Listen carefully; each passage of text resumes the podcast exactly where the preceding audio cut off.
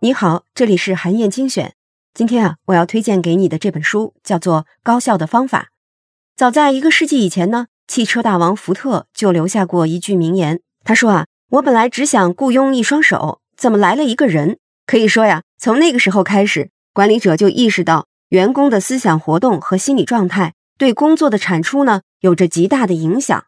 而对于现代的知识工作者来说啊，影响就更大了。高效的方法这本书里呢，就提出了一个十倍领导者的概念，也就是说，如果你能想办法保持员工的思想活跃、心理状态积极稳定，那么就能把他们的工作成效至少提升十倍。这本书的作者通过研究，就建立了一个 SHARP 模型，这其中啊就包含了五项关键因素，可以帮助管理者成长为十倍领导者。高效的方法这本书的两位作者呢，一位是哈佛大学的教授。积极心理学和领导力专家本沙哈尔，另一位呢是麦肯锡的高级合伙人安格斯李奇伟。他们从思维提升和行动实践两个方面，既给出了理论框架，又提供了工作发展策略。今天呢，我为你精选的内容就来自《高效的方法》这本书的有声书。在这段音频里呢，你可以了解到怎么通过挖掘工作的意义感，提升工作效率。让我们一起来听听吧。我们在第二章中讨论过一个误区：找到理想工作，人生才有意义。这个误区常常使许多人找不到有意义的工作，但工作在我们人生中又处于一个核心位置。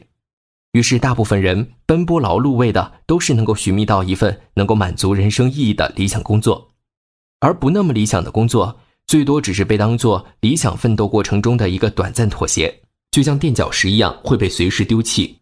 不用说。理想职业的门槛被设定的如此之高，很难让人从一份平凡的工作中获得成就感。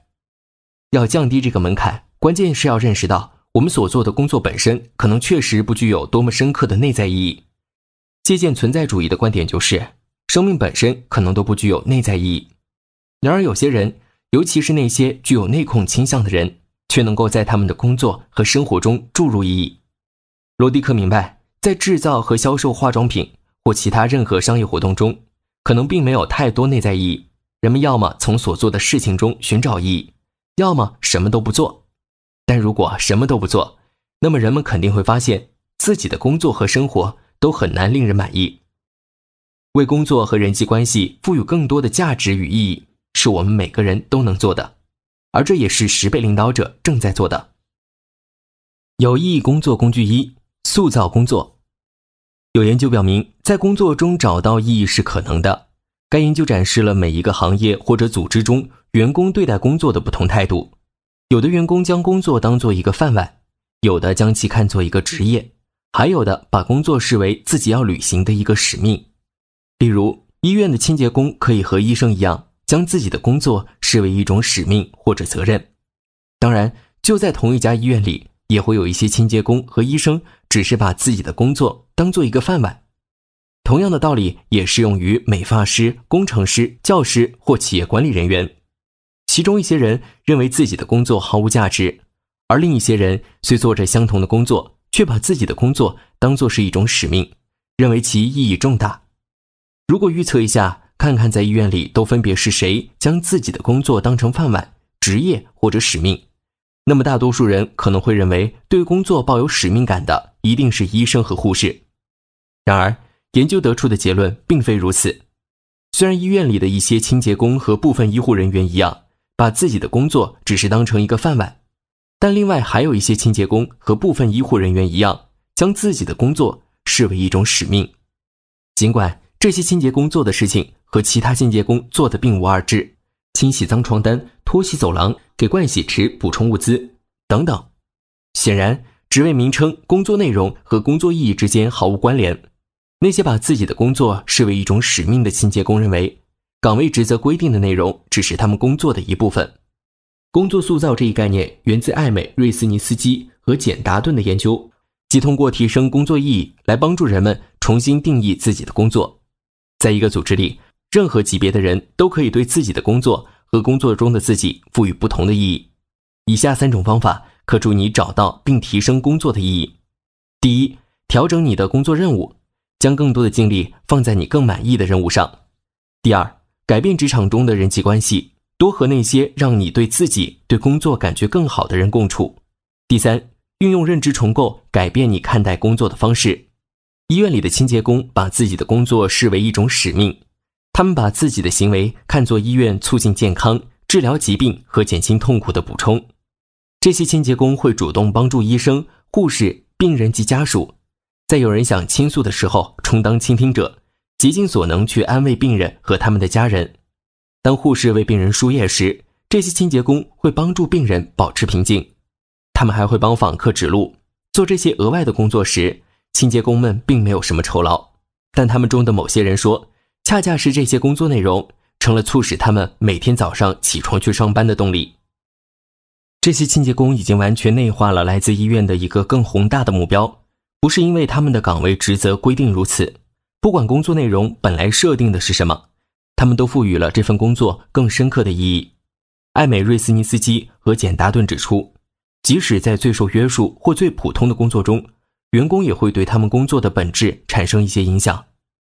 另一个认知重构的例子来自我们的客户之一——森宝利公司的迪布莱克本。布莱克本非常害怕处理电子邮件，这也是所有工作中最令他头疼的事情之一。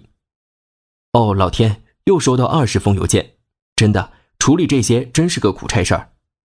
布莱克本说：“但我告诉自己，不要忘记自己的人生目标，即无论是在家还是在公司，我都要努力帮助周围的人。为这些邮件花时间确实令我沮丧，可是当我读到这些电子邮件的内容时，我意识到他们其实都是在帮助人们。”建立有所注意的人际关系，而这不就是我需要为人们做的吗？我是收到了非常多的电子邮件，但我开始喜欢看这些邮件了，并且我还选择了一种不同的方式来做这些。如果我能一直使用正确的思考方式，那么我就可以在这个工作上花更多的时间，包括去领导和自我提高。相同的工作往往可以有很多不同的体验方式。有这样一个故事：一个人路过一个建筑工地。问建筑工人们在做什么？第一个工人说他在铺砖，第二个工人说他在造墙，第三个工人说他在建一座有着非凡意义的殿堂。这些都是对同一份工作完全不同的主观体验。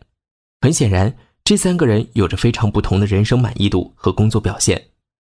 为了体验到目标感，一个人无需非得从事超乎寻常的要去改变世界、改变人生的工作。戴蒙在其著作《人生观培养》中写道。没有英雄壮举或者勇敢冒险的行为，你的工作也同样可以被视作一个高尚的使命。高尚的使命也许是像历史书里描述的那些拯救时代的英雄行为，但也许就存在于我们日常生活的点点滴滴中。有趣的是，衡量职场成功的首要指标及收入状况，似乎并不能很好的预测人们是否觉得工作有意义。盖洛普发布的2013年美国职场状况报告显示。大学学位往往能带来高收入，但拥有大学学位的员工，其对工作的投入程度却不如那些受教育程度低的员工。一个值得注意的例外是动物园管理员的工作，这来自一项由邦德森·斯图尔特和汤普森·杰弗里合作进行的研究。他们在2009年发布了研究报告。在邦德森和汤普森的研究中，有超过百分之八十的动物园管理员是大学学历，但这些管理员的平均年收入却低于2.5万美元。动物管理员的日常工作主要是擦洗围栏、清理粪便。他们一天要清理的动物粪便，可能比大多数人一生要清理的还多。节假日和周末也不能休息。